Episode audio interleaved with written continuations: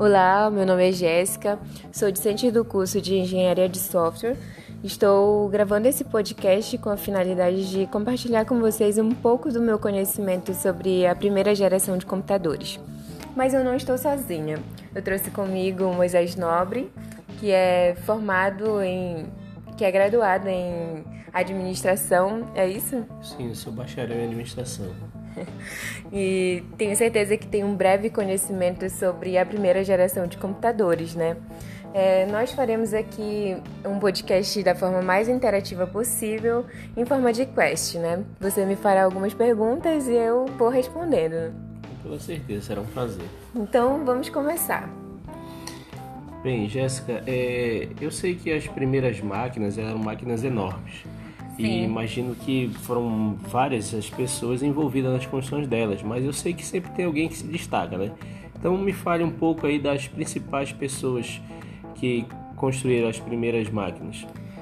Bom, realmente existem várias pessoas envolvidas nos projetos de computadores desde os primórdios, né? Mas eu vou começar falando para você sobre Charles Babbage né? Ele teve o primeiro, ele foi ele quem construiu o primeiro computador eletromecânico, né? E foi chamado de uma de máquina analítica. É, ele também trouxe consigo um, um nome da primeira programadora do mundo, que foi Ada Lovelace, mas não, ela não teve participação na construção do hardware, né? mas é, sim do software. É, também como um dos representantes né, desta, desta era, teve o Alan Turing, que foi assim participante de vários projetos, inclusive construiu também é, um, um, dos primeiros computadores dessa, dessa geração. Né? E é, temos ali já por volta de 1945, quando realmente deu-se início a essa primeira geração de computadores. Alguns dizem que foi de 1940, enfim, tem, tem várias situações, né? Mas é, foi quando foi anunciado realmente o ENIAC, né? Que foi um dos primeiros computadores aí dessa primeira geração. E ele foi construído por, por John Prescott Eckert e John Mackley. É, foram os Johns que construíram assim o ENIAC, considerado um dos, dos computadores mais importantes aí dessa geração, que deu início a essa geração.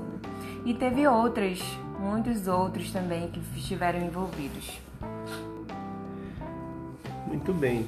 É, uma outra curiosidade que eu tenho também é quais eram as características dos primeiros computadores é, e o que, que eles tinham em comum? Bom, as características destes, é, dos computadores da primeira geração era, eram as válvulas, né? É, você sabe, assim, tem conhecimento sobre o que é uma válvula? Sim, geralmente a gente vê mais presente isso em máquinas, né? Sim, é, bom, as válvulas que eles utilizavam naquela época para os computadores eram tubos como, como lâmpadas, né? Assim, igualadas a lâmpadas, né? Elas eram a vácuo e é, elas superaqueciam, né? Mas tá, vamos de características. Eram as válvulas, os computadores consumiam bastante energia elétrica, gerava muito calor, eram enormes e é, eles, claro, não eram portáteis, né? Porque eles eram muito grandes.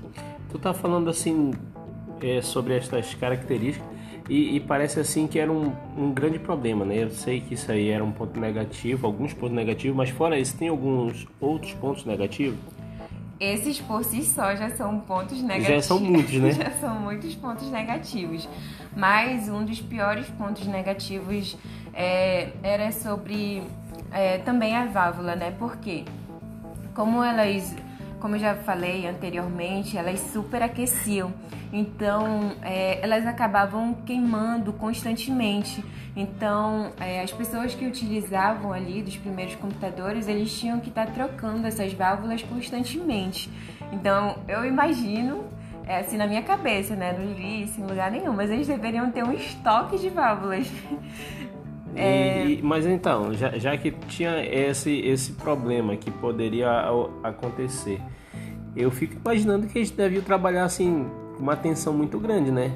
tensos ali porque de repente estão executando uma tarefa, um trabalho e de repente uma válvula dessa. Eu tenho certeza que eles não pensavam em outra coisa depois que começavam a trabalhar naquele momento. É, outra também, é, outro ponto muito negativo é que, como também falei anteriormente, eles consumiam muita eletricidade, né? Então, assim, pode ter certeza que eu imagino a conta de energia que eles recebiam lá e não devia ser pouca, porque aqueles computadores enormes é, consumiam muita energia elétrica. Sim, é, faz ideia que seja isso mesmo, né? É, uma outra curiosidade é qual era a função, já que eles eram máquinas enormes, eu, lógico que para a época, é, não imagino que eles faziam muitas coisas, mas em, especificamente assim, qual era a função de um computador? O que, que eles executavam? É, ele, a função do computador era basicamente realizar cálculos. É, inicialmente, né, quando lá Charles, Charles Babbage, eu eles já, já foram assim desde o princípio é, construídos para fazerem cálculos, né, sejam simples ou não. É, resumindo, eu acredito que esses pesquisadores, cientistas e inventores da época não aguentavam mais fazer cálculos em papel. Eles precisavam de uma máquina para realizar cálculos para eles. Então, principalmente quando, quando ocorreu a Segunda Guerra Militar Mundial, aliás, eles precisavam de, de máquinas para realizarem cálculos para eles, porque era muito complicado fazer tudo aquilo à mão entendeu? Despendia de muito tempo e eram tinham que ser cálculos muito precisos, né? Por exemplo, cálculos balísticos para saber, digamos, onde a, a, aquela bomba vai cair. Então, eles precisavam disso, né? Também para predição climática, cálculos de energia atômica enfim, para vários fins científicos, entendeu? Então, diante do que ele estava falando, ele, ele era mais voltada para essa questão de, a, da área militar mesmo, de, de guerras e tudo mais. Inicialmente, sim. Então, nesse caso, a sociedade da época, ela tinha acesso a esses computadores ou, ou, ou ficava restrito unicamente a, a essas funções aí? Uh, infelizmente, a sociedade não tinha como ter acesso a esses computadores, né? Primeiro porque eles eram muito grandes. Segundo, como já foi falado anteriormente, eles consumiam muita eletricidade. E terceiro, eles eram muito caros, né? Eles então não tinha como as pessoas ali terem acesso a isso. E ele, infelizmente, era pouco entendido para o homem comum, né? Como a gente já como já vim falando, eram pessoas, eram matemáticos, cientistas, pessoas realmente que se dedicavam a ter um conhecimento além, né? Que tinha, então o homem comum sabia que tinha uma novidade, que tinha acontecido alguma coisa, tinham criado algo novo, mas ele não tinha conhecimento de como utilizar é, um computador, entendeu? Entendi. É, assim, eu imagino que isso aí levou muitos anos né, para esse desenvolvimento das primeiras máquinas aí eu acho que é, até décadas mesmo né. Então é, já naquele tempo já tinha ali um sistema operacional como, como é que foi isso? Qual que foi esse sistema operacional utilizado nessas máquinas? Inicialmente acredito eu que o trabalho que eles que eles tinham que ter né é, era de criar o hardware né? Então ali para que pudessem ajudar eles e já era pra, já era um grande avanço assim eles fazerem uma máquina para realizar cálculos, nem que sejam apenas por segundos, né? Hoje em dia a gente a gente tem computadores aí que realizam cálculos em milésimos de segundos, né? Muito rápidos.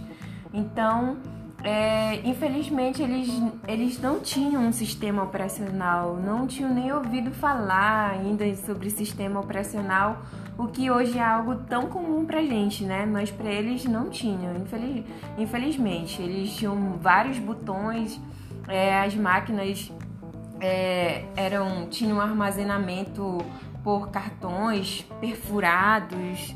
É, depois foram transferidos para fitas magnéticas, né? Mas isso tudo foi ao longo do tempo, eles aprendendo, pesquisando, fazendo ali os testes, né, para poder chegar. Nossa, tô, tô, falando assim, sabe? Eu comecei a viajar um pouco assim, quem sabe no tempo, né? E eu imagino, é, é, é, eu, eu imagino assim que para operar essa máquina aí eram várias pessoas ao mesmo tempo, né? Não, não eram apenas uma pessoa como é hoje, né? Mas tinham, acho que uma dezena de pessoas aí talvez para Olha como é interessante. Nesse tempo, como já falei, né? É, para o homem comum era algo assim inusitado, era muito distante. Então ali quem construía era quem operava. Por exemplo, se tinha ali engenheiros e cientistas ali reunidos construindo a máquina e depois de pronto, era eles quem operava, era eles que faziam a manutenção, era eles que tinham Sim, que mas assim, um para fazer um simples outro. cálculo, eram várias pessoas ao mesmo tempo. É isso que eu quero que eu estou perguntando, no caso, assim, essa curiosidade. Vamos supor, eles vão utilizar a máquina agora e vão fazer um cálculo Hoje em dia basta você ali, você sozinho opera uma máquina, você liga, você faz tudinho. Mas eu imagino que nesse período devia ser várias pessoas, né? Sim, tinha várias pessoas empenhadas é, para poder fazer essa grande realização. Inclusive, assim, como já falei de Alan Turing, né? É, sobre a, a máquina que ele criou. É, ele foi muito importante aí nessa Segunda Guerra Mundial e eu recomendo a quem quiser assistir assim o filme é, O Enigma. É muito interessante esse filme, ele retrata um pouco da história, né, é, da criação do, do computador lá na Segunda Guerra Mundial. Tá certo. Eu tenho só mais uma pergunta, tá? Só para gente finalizar, até porque o tempo é curto, né? Sim. Mas assim, como é que se deu o final dessa primeira geração de computadores? É, a, o final da primeira geração de computadores chega assim quando é, eles começam a desenvolver uma tecnologia melhor para o computador. Né, que não precisam mais utilizar de tantas válvulas, né, eles começam a usar transi transistores né, para os computadores, eles são mais rápidos, é, eles consomem menos energia aí nessa segunda geração de computadores, então já tudo começa a melhorar.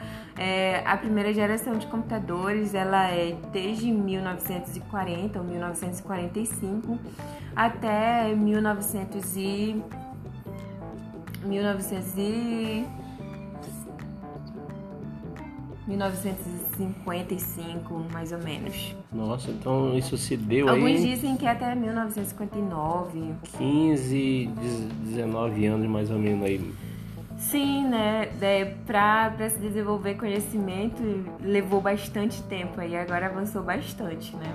Poxa, que legal saber dessas coisas, né? São curiosidades que eu sei que muitas pessoas têm e eu tenho só a te agradecer, né? Porque me deu essa oportunidade de, de não só participar desse trabalho, mas também de, de tirar essas curiosidades e dúvidas que possa, possa ter. Sim, com certeza foi muito bom interagir. Infelizmente o tempo é pouco, mas é, o conhecimento aí sobre a primeira geração de computadores é bem, é bem profundo, né? Vai muito além do que essas poucas coisas que eu falei. Enfim, muito obrigada pela participação, pela ajuda no trabalho. E é isso. Esse é meu podcast, solicitado pelo professor Rainer Amorim para a disciplina de Sistemas Operacionais.